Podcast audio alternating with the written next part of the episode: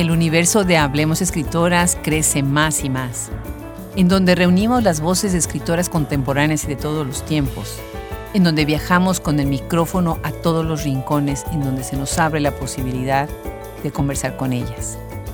Hoy estamos en San Diego, California, en donde tenemos el gusto de grabar un podcast en vivo con la escritora de Mexicali, Elma Correa. Estamos infinitamente agradecidos por el gran esfuerzo que hizo cruzando la frontera para llegar hasta acá y desde aquí llegar hacia ustedes. Nosotros somos Hablemos Escritoras. Somos un espacio en donde queremos seguir la trayectoria, las obras, las historias de escritoras, traductoras, críticas, editoras y las editoriales que las publican. Yo soy Adriana Pacheco y me da muchísimo gusto tenerlos en este espacio. Quedo muy agradecida con Amanda Peterson por habernos dado la posibilidad de estar en University of San Diego. Le doy las gracias también al Consulado de México por todo el apoyo que nos ha dado y a Ilana Luna por esta puerta tan grande que nos abre y la posibilidad de conversar con Elma Correa. Bienvenidos. Elma Correa es narradora. Nació en Mexicali y tiene una licenciatura en lengua y literatura hispanoamericana. Es maestra en estudios socioculturales y está a punto de titularse como doctora en Sociedad, Espacio y Poder. Es docente en las Facultades de Arte, Pedagogía y Ciencias Humanas de la Universidad Autónoma de Baja California. Es un gusto platicar con ella el día de hoy de sus libros y de su trayectoria. Conversamos sobre Que parezca un accidente, Nitro Press 2018, Mentiras que no te conté, UDG 2021, Llorar de fiesta, BOAP 2022. Pues Elma, qué emoción tenerte por fin en este micrófono. Yo sé que fue un recorrido y que fue un problema enorme poder atravesar esa frontera, pero gracias, gracias por venir y por sentarte con nosotros este día a conversar. Híjole, sí, este fue muy interesante, culturalmente interesante porque yo en toda mi vida siendo una morra de la frontera nunca había cruzado a pie aquí por Tijuana. ¿no? Había cruzado a pie en Mexicali y había cruzado en coche por Tijuana, este, y es, es, un monstruo la frontera, es tremenda, es enorme, eran miles de personas formadas, fue una fila, de, la fila más larga de mi vida, yo creo, este, y hubo como una situación ahí en, con, un personaje cuando ya estábamos en la, en la aduana, para cruzar y, fue así como muy violento, pero estaba súper normalizado, ¿no? Toda la gente lo veía como algo casual, que es algo que ocurre. Este, y es, tremendo. O sea, la gente lo estaba viendo como normal. Sí. Bueno, me imagino estas personas que, cruzan. Que cruzan diarios, sí, claro. Yo, yo sí, la verdad, me sentí un poco este, extranjera en mi pueblo, ¿no? Porque no hay... Mexicali es, muy, es una frontera muy distinta, ¿no? Es muy tranquilo. Es más bucólico. Claro. Entonces, también algo que es importante en tu formación es que escribes cuento. Sí pero te están persiguiendo y percibiendo ya también acercándote a, escribir novela, ¿no? Sí, es curioso, es curioso que llegan a mí porque me conocen como una autora de cuento, pero en lugar de pedirme cuentos me piden novela, ¿no? Creo que es una, es, un, es una cuestión que tiene que ver con la industria, con la industria editorial, que no entiende que el cuento es un género con todas las de la ley, igual que la novela, ¿no? Que comunica, que transmite, que no y que no es la graduación del narrador, el, largo aliento, ¿no? Sí, que no me voy a convertir en una narradora de verdad cuando escriba mi novela. Yo ya soy una narradora real, ¿no? Definitivamente. Y siendo una persona transfronteriza, bueno, toda esa inspiración que tienes en los cuentos, me parece que la, la, la traduces de muchas maneras, ¿no? Alguien ha dicho que tu obra es irreverente, que, es fresca, que es eh, casual, inclusive he escuchado en, algún, en alguna de las investigaciones que hice preparándome para esta conversación, a mí me parece que es durísima, que es profundísima, que es como un latigazo de esos que te dan entre risa y risa, ¿no? Pero sabes que te está pegando y te está doliendo, ¿no? ¿Cómo sientes tú que esta manera de escribir te ayuda a ti para ir más al fondo en problemas que son tan importantes, darles luz? Híjole, este, muchas gracias por tus palabras, además. Este, mira, creo que, yo creo que en lo ideal el arte sí debería, o sea, idealmente el arte sí debería ser el arte por el arte, que el arte no tendría que tener una función social, que la literatura tampoco tendría que tener una función social, pero eso es en un mundo ideal, ¿no? En un mundo como en el que vivimos, eh, yo no podría dormir en la noche si yo no escribiera sobre las cosas que me atraviesan, ¿no?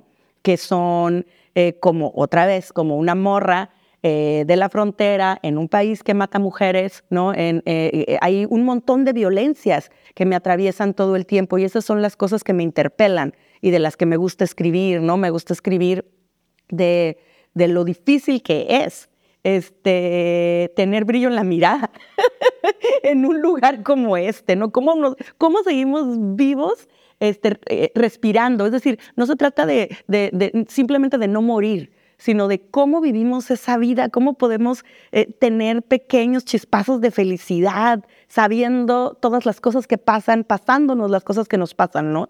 Eso es de lo que me interesa hablar y con el carácter tan bonito que tiene. Su sonrisa que llena tanto el espacio. Ay, qué hermoso. Qué maravilla, qué maravilla que tengamos gente así, eso es importantísimo. Y bueno, me encanta esta idea de habitaciones propias. Qué proyecto, qué cosa que empieza, es interesantísimo porque las redes nos han hecho eh, explorar conversaciones y llegar a gente que no hubiéramos llegado, ¿no? O sea, nosotros con el podcast, tú con este proyecto, Cuéntale a los que nos están escuchando, quien nos está escuchando ahorita, estamos conversando con Elma Correa, felices, felices que viene desde eh, Mexicali, que viene desde Mexicali para estar en esa cuarta parada de Tour Las Cuatro Esquinas en San Diego. Cuéntanos, cuéntanos de Habitaciones Tropi. Sí, bueno, es un proyecto bien bonito que, en el que yo realmente no soy, soy el vehículo, ¿no? Es una comunidad preciosa que hacen las mujeres. Por favor, morras que están escuchando, manden su foto arroba habitaciones-propias en Instagram, surgió como un proyecto para una amiga mía, artista de Mexicali, que me invitó a participar en una, con una pieza en una exposición sobre el espacio, ¿no? Desde mi disciplina, y yo, pues, yo lo único que hago es leer y escribir, ¿no? Yo no sé nada de arte, este, no, arte contemporáneo, ¿qué voy a hacer, no? pero de lo que sí sé es de embaucar personas. Y entonces, cuando me dicen, piensa en el espacio desde la literatura, lo primero que pensé fue, obviamente, Virginia Woolf, ¿no? Este fue lo primero. Después, claro que sí, Ansaldúa también, ¿no? Que son como estas dos posturas este, encontradas, ¿no? Que Virginia dice, hay que tener una habitación. Y Ansaldúa dice, no importa que no exista esa habitación, no hay que seguir haciéndolo. Pero yo sí soy una feminista un poco enojada y a mí sí me da mucho coraje que lo que dice Ansaldúa es lo que hemos hecho históricamente, no tener nada, no tener condiciones materiales dignas y aún así seguir produciendo. Yo sí quiero mi estudio, yo sí quiero mi oficina, yo sí quiero mi biblioteca, así como los señores. A mí sí me da mucho coraje. yo sí quiero tener mi lugar. Y entonces lo que hice fue pedirle a, las, a las mujeres escritoras, unas amigas y unas que no son mis amigas, pero que admiraba mucho, admiro mucho, perdón, todavía las sigo admirando, morras, eh, que por favor me compartieran una imagen del espacio donde escribían para, para armar como una proyección y esa era, yo así resolví mi pieza de arte, ¿no? Para que vean que no soy artista. Pero eh, tuvo muchísimo eco. Era como una discusión ah, lista para, para explotar, ¿no? Todas querían hablar de eso. Y entonces fue una bola de nieve, las escritoras empezaron a invitar a otras artistas y las artistas a profesionistas y ahora es una locura porque llegan fotos, simplemente si eres una mujer que hace algo, puedes mandar tu imagen, ¿no? Déjame decirte, o sea, tienes 8 mil seguidores. Sí. Es 8 mil maravilloso. ¿Puedo mandar mi foto? Por supuesto, por favor. Oye, en, en 2019 o 20, no me acuerdo, nos hicieron una entrevista para Vogue España. Fue una locura. Cuando surgió el proyecto fue una locura. Digo, ahí se mantiene, ahí va, lo vamos alimentando, pero es una comunidad, te digo, que las morras la sostienen. Qué mal. Felicidades. Gracias. ¿Y tiempo de literatura? Mm. Una locura, tiempo de literatura es, es el, el, proyecto, este, como te comentaba, yo creo que es mi proyecto como gestora este, como gestora de la literatura, del libro de la literatura, creo que es el proyecto de, mi vida, que obviamente no lo he hecho yo sola, jamás hubiera podido, siempre han estado ahí mis amigas y mis amigues y mis amigos y las instituciones han sacado la casta, ¿no? Fuimos un evento autogestivo varios años y ya por fin encontramos en la Universidad Autónoma de Baja California ese respaldo, ¿no? que, que es un respiro económico cuando alguien hace, tú lo sabes, ¿no? Este, qué, es lo que se necesita para que los, los, las cosas ocurran, pues es todo el tema, que o sea, los escritores trabajan como escritores, ¿no? No podemos pedirles que vayan sin honorarios, ¿no? Hay que pagarles su traslado, hay que pagarles todas sus actividades. Entonces, este, ya van a ser 15 años de tiempo de literatura, sí. Eso es lo que me encanta de las escritoras, o sea, de verdad descubrimos cosas que no nos imaginamos.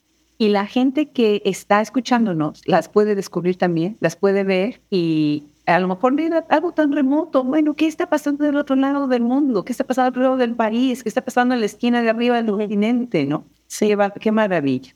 Y bueno, pues tu escritura me encanta.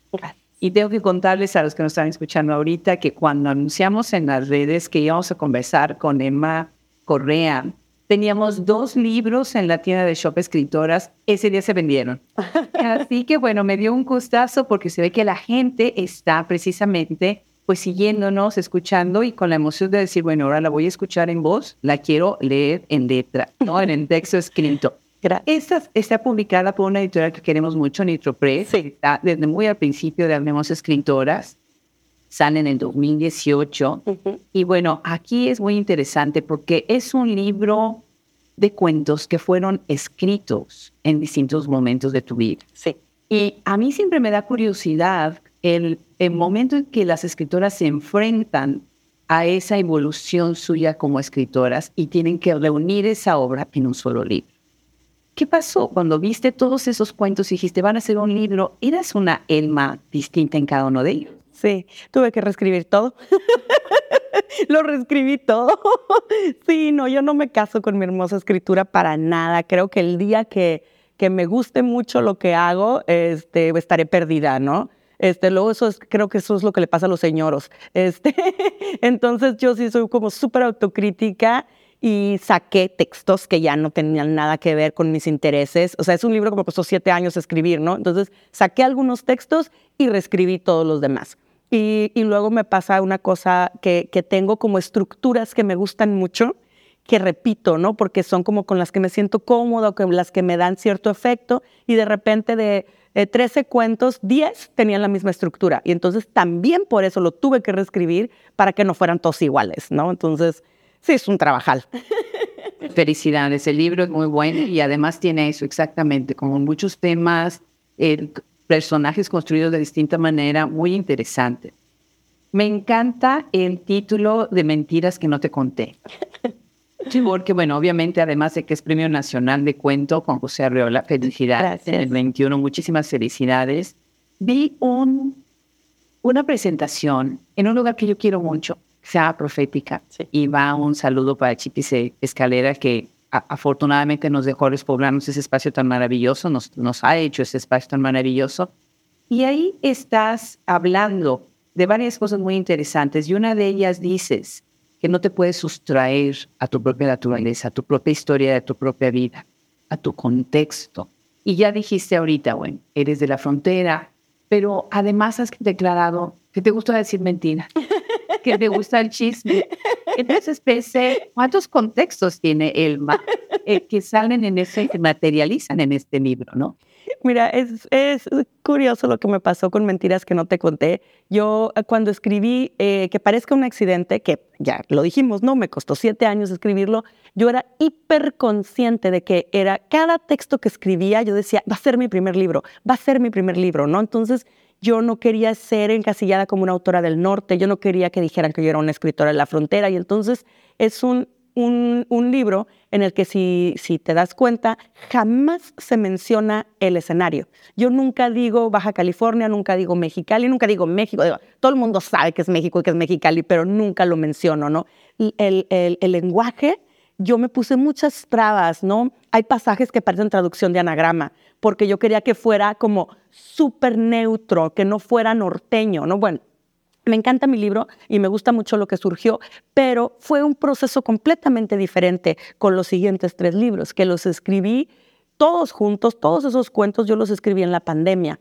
Este, escribí un montón de cuentos, no sé cuántos cuentos, 60 cuentos o más. La mitad no sirvió para nada, los tiré a la basura este, cuando estábamos como en el peor momento del encierro, que era un momento en el que yo tenía que salir a campo en el doctorado y pues tenía el pretexto de que no podía, digo, no era un pretexto, fue espantoso lo que vivimos, ¿no? Pero pues no, no podía salir y entonces saqué todas mis notas para escribir todos mis cuentos que tenía pendientes. Y de ahí, de todos esos cuentos que salieron, empecé a ver que había cuentos con coincidencias, unos cuentos súper norteños, donde el escenario era indisociable de las tramas, donde no podían existir esos cuentos sin el, el, contexto geográfico y sociocultural en el, que, en el que puse a mis personajes. Y, eso, y esas ocho historias conforman mentiras que no te conté. Luego había otros seis cuentos que eran sobre mujeres y la amistad entre mujeres, que fueron lo simple, ¿no? Y luego había otros cuentos como de gente joven, como de fiestas fallidas, que se convirtieron en llorar de fiesta. Pero porque ocurrió de esa manera, fue totalmente distinto el proceso y por mi estilo de vida, ¿no? Yo desde que terminé estos cuentos, estos que después fueron tres libros, al día de hoy yo solamente pude escribir un cuento. Yo lo que necesito es una beca, un sugar, algo. Sáquenme de trabajar y yo les voy a escribir siempre libros ganadores. Qué maravilla, qué maravilla. Claro que sí, ese espacio y la verdad de navegación propia. Claro. También es. Sí. bueno, pues ese no es el único premio. Después viene el Premio Bellas Artes de Cuento de San Luis Potosí, Amparo Dávila. Se encanta. Fíjate, cuando me invitaron a mí a dar una ponencia ahí en el, premio, en la ceremonia del premio, y estaba ella ahí, me encantó. Ah, qué padre. Me encantó todo el ambiente que hacen alrededor, una invitación que, que yo valoro muchísimo. Tú lo ganas en el 2022 por lo simple. Cuéntanos de lo simple y cuéntanos de la experiencia de haber ganado este premio. Ay, no, pues fue una fantasía, me da mucha emoción, ¿no? La verdad, sí, sí, este, yo jamás habría enviado, yo creo que nunca habría enviado a un concurso. Es, fue la primera, en la Arreola fue la primera vez que mandé a concurso mandé porque mis amigos me, presionaron y ya, la verdad, al Amparo Dávila ya mandé yo solita. Me dio mucha seguridad haber ganado la Reola. Y ahora que gané el, Amparo Dávila, la verdad es que, aunque te digo, procuro ser muy autocrítica y todo, sí ha cambiado mucho el, modo en el que veo mi, mi, propio trabajo literario. Este, estoy muy contenta, Lo Simple es un libro que me gusta mucho, son seis cuentos de mujeres, de morras, este, de morras bien liosas, que no, no es autobiográfico, nada de lo que escribo se trata de mí ni de mis amigas ni nada, pero me interesa hablar de cómo las mujeres eh, tratamos, eh, intentamos eso, em, eh, vivir nuestras vidas cotidianas, ¿no? Sobrevivir nuestras vidas cotidianas en las que a lo mejor no pasa una gran tragedia terrible, ¿no? Pero pasan cosas terribles también. ¿no? En lo íntimo, en, lo, en, esas pequeñas cosas, en lo simple, vaya, ¿no? Creo que va un poco de eso. Qué maravilla. Fíjate que ahora que estamos eh, trabajando tanto Rosa Beltrán y su libro Calles Libres, que estamos trabajando en la, en la traducción al inglés, algo que además por la maravillosa Robin Myers, estamos recordando mucho cómo es esa vida adentro de las cuatro paredes en donde las mujeres crecemos y nos enfrentamos, como tú dices, a lo simple. Y eso simple, bueno, los 60 años que ella recorre con su libro Radicales Libres, pues nos damos cuenta de cómo nosotras siempre habíamos normalizado tantas cosas. Así es. Todas y absolutamente eran tan normales que nosotros nos reíamos de ellas. Nosotras mismas seguíamos el juego. ¿Por qué? Porque no teníamos la vida de otra manera, no se había visto. Así que eh, te aplaudo muchísimo que regreses a lo simple. Creo que es un punto de partida muy, pero muy importante. Bueno, tienes un cuento ahí que se llama Supernova. Qué triste. Qué brutalmente triste. O sea, cuando yo leo esto y te escucho reír, digo, qué interesante poder ponerle cara y voz a nuestras escritoras que te hacen verdaderamente llorar con cuentos así, ¿no?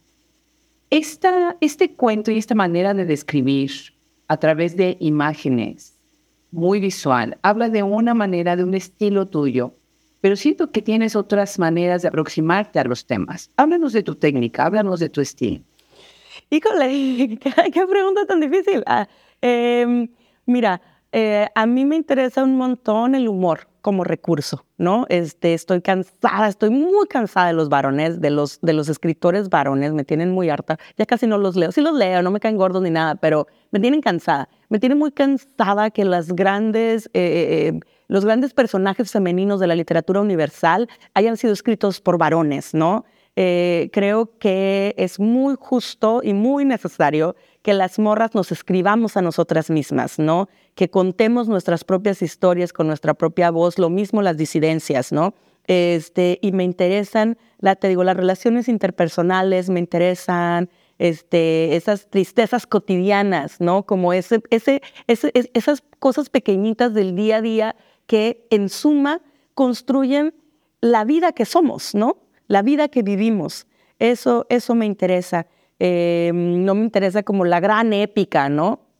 Pero creo que las mujeres este, construimos y sostenemos el mundo a través del trabajo de cuidados, por ejemplo, ¿no? Entre nosotras, haciendo comunidad siempre en resistencia contra las violencias y contra, contra todas estas cosas tremendas del patriarcado. Este, y creo que ese cuento va un poco de eso, eh, en muchos sentidos. Es un cuento sobre unas niñas que juegan, que, que viven su vida este, como niñas pero que están sumergidas este, en, unas violencias estructurales, ¿no? Muy, muy, muy terribles y el, y el cuento creo que se trata de, de, la pérdida de la inocencia, ¿no? De cómo te das cuenta de cuál es el mundo en el que vives, de qué tremendo es el mundo en el que vives. Claro, claro. Y también en llorar de fiesta es otra manera de perder la inocencia, ¿no? Sí. Sí, ahí, porque además el oxímoron, ¿no? Llorar de fiesta. Imagínate, este libro además está publicado, va a salir publicado por una editorial que le tengo mucho cariño porque es la Universidad eh, Pública del Estado en donde yo nací, que es la UAP, la Benemérita Universidad Autónoma de Puebla. Acá son 12 cuentos en donde sí te sales completamente de los otros libros. Muy interesante el giro que das. Eh, te estás yendo a cosas un poquito incluso más como adentro de la pareja, incluso de lo metafísico. Eh, hay, bueno, está, por ejemplo, Sputnik 2, eh, que desde el título dije, a ver este cuento, ¿de qué se trata, no? Platícanos eh, de este cuento y sobre todo de la idea de escribir sobre llorar en una fiesta.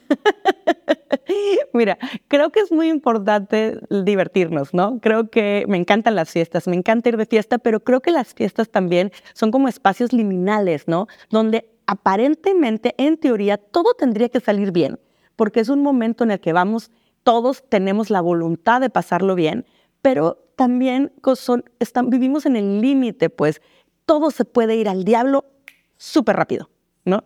Este, y esta idea me gusta, me parece que me, que me ofrece este, como bastantes posibilidades a la hora de ficcionar.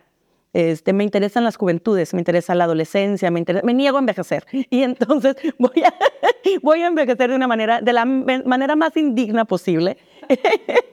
y, y, me interesa mucho la juventud, me interesa mucho la adolescencia, me interesa mucho esta primera juventud como cuando ya podemos votar y eso en México como de los 18 a los 22, que se supone que ya somos personas, pero que no tenemos idea de nada y que todo lo hacemos mal, creo que, que, hay, que hay, hay muchas historias para contar y un poco de este libro va de eso, ¿no? De fiestas fallidas, de fiestas donde todo sale mal, de momentos en los que queremos disfrutar y, y, y, y que todo sea placentero, que todo salga bien, de beber, de, de drogarnos, de, de, tener satisfacciones inmediatas. Y todo sale siempre mal, porque todo siempre puede salir mal. Claro. ¿Quieres tener, Elma? ¿Quieres que te leen? Híjole, ojalá, ojalá me lean. no sé quién, pero ojalá me lean. me leen mis amigas, me lee mi mami, está muy orgullosa de mí. Saludo, mamá Neri. Este, no sé quién me lee. Me gusta eh, pensar que me leen los jóvenes este, eh, creo que, que todo el mundo siempre dice, ay, los jóvenes no leen, no sé qué, estamos perdiéndolos en las, en las redes y en estas cosas y en los videojuegos. Y, los, jóvenes, claro que leen, leen muchísimo, no leen lo que los señores quieren que lean. Obviamente ya nadie quiere leer a Octavio Paz ni yo, menos los muchachos, ¿no? Este, las muchachas, los muchachos. Pero creo que es probable que las cosas que yo escribo sí puedan interpelar a los jóvenes de prepa, a los jóvenes universitarios, por ejemplo. Me, me gusta pensar que, que a lo mejor dicen, ah, mira, no es tan aburrido, ¿no? Leer no es tan aburrido. Ojalá. Pues gracias, gracias por ampliar nuestra red de lectores que es tan importante. Y bueno, pues el tiempo se nos está acabando, pero necesitamos cubrir un, un aspecto de tu perfil muy interesante, que eres tallerista. Y además estamos muy contentos que ahora se está sumando el equipo de Hablamos Escritoras, Lucía Christopher. Pronto vamos a hacer el anuncio de que ya está también dentro de nuestro equipo de administración. Y ella es una de tus alumnas en el taller. Lucía Dorada. Estuvimos en un evento de, organizado por la UNAV, maravilloso, con Alfredo Ábalos. Un saludo Genial, genial en San Antonio y sin querer lo que son las cosas, ahora estamos en otro santo, en San Diego, aquí platicando. Cuéntanos de qué es para ti ser tallerista.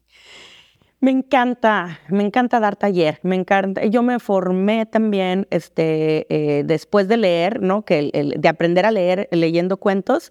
Eh, como es autora me formé en talleres de escritura. Me parece un ejercicio bien importante, no socializar el trabajo. O sea, otra vez, ya sé que parezco disco rayado, pero el único que está solo frente a la hoja en blanco es el autor varón. Este, blanco privilegiado generalmente, ¿no? O sea, las morras y las disidencias escribimos distinto, Escribimos en comunidad, escribimos este, leyéndonos, comentándonos, platicándonos, y creo que, que eso es como una de las virtudes del taller, ¿no? Además, eso te enseña la autocrítica, te enseña a que pues te puede gustar mucho tu hermosa frase, pero si no funciona, no funciona y hay que cambiarla, ¿no? Y hay que seguir este, trabajando, enseña oficio, ¿no? Este, y creo que eso es, es imprescindible. Y me encanta, yo aprendo muchísimo enseñando a escribir, aprendo a escribir también, ¿no? Este, y me da mucha emoción ver a gente este, que sale de los talleres y que gana cosas, ¿no? Que eh, ahora para los premios estatales de literatura de Baja California, en, en, en, la categoría de cuento, eh, participaron seis este, egresados de mi taller eh, y una chica egresada eh, muy joven, de 23 años, ganó el estatal de cuento. Este, y me siento súper orgullosa, ¿no? Ajá. Ah, felicidades. Elma, qué gusto. Ha sido un placer, de verdad, los que no están viendo esta escena, porque me encanta cuando podemos grabar presencial. Bueno, pues la frescura, la alegría, la energía, pues me motiva, nos debe de motivar a todos a seguir. Muchas felicidades, Elma, por todo lo que has hecho. Gracias, gracias a ti.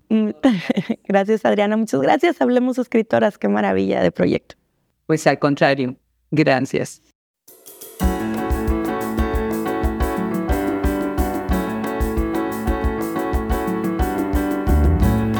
Muchas gracias por el día de hoy. Los invitamos a que lean, lean muchísimo esas escritoras contemporáneas y de todos los tiempos que nos llegan a cada rincón de nuestra imaginación.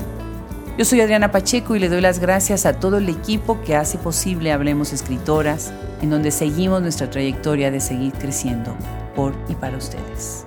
Nos escuchamos en el próximo episodio. Hasta la próxima.